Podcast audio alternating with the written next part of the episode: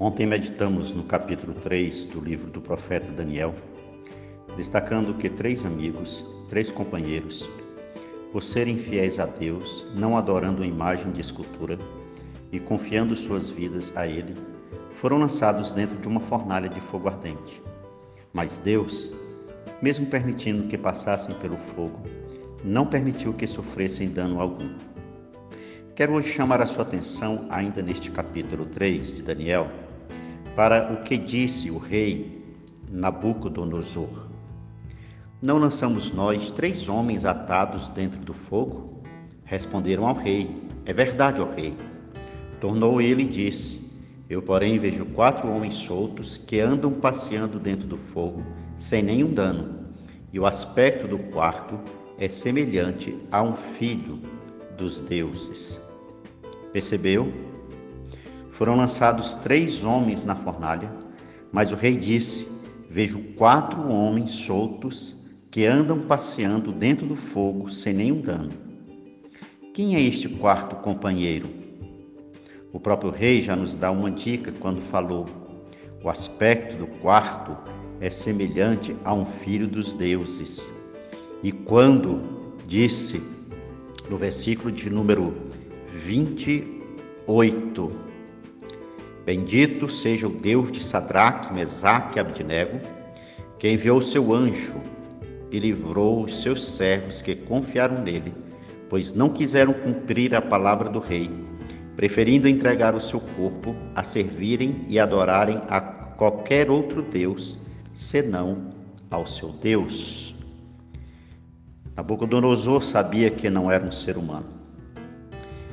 Cremos que tenha sido o próprio Jesus pré-encarnado, que fez daquele lugar horrível um lugar lindo, digno de poder passear por ele. A Bíblia nos revela que Deus já havia prometido ao seu povo que sempre estaria com ele. Em Isaías 43, versículos 2 e 3, está escrito: Quando passares pelas águas, eu serei contigo.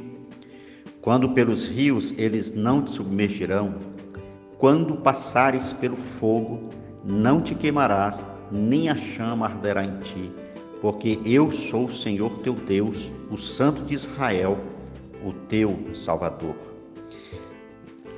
O salmista Davi, ele não temia passar pelo vale da sombra da morte, porque ele sabia que Deus estava com ele. Ele diz isso no salmo mais conhecido da Bíblia, o salmo de número 23, no versículo de número 4.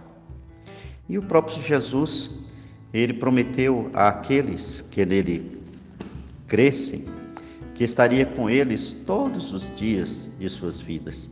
São as últimas palavras que nós encontramos no Evangelho de Mateus, capítulo 28, versículo 20. Jesus dizendo: E eis que eu estou convosco todos os dias até a consumação do século.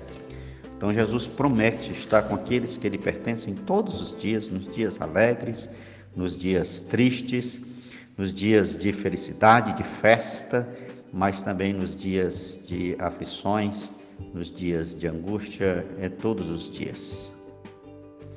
Os dias que nós estamos vivendo, ou uma situação pela qual você vem passando, podem assemelhar-se com a fornalha pela qual os três companheiros estavam, ou com o vale da sombra da morte a que se refere Davi.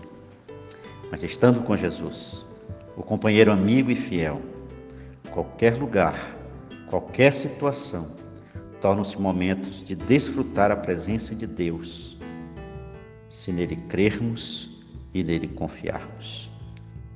Que você creia, que você confie e Deus vai fazer da situação, por mais ruim que seja, momentos de desfrutar a sua presença e de fazer daquele lugar um lugar de passeio. Deus abençoe a sua vida no nome de Jesus.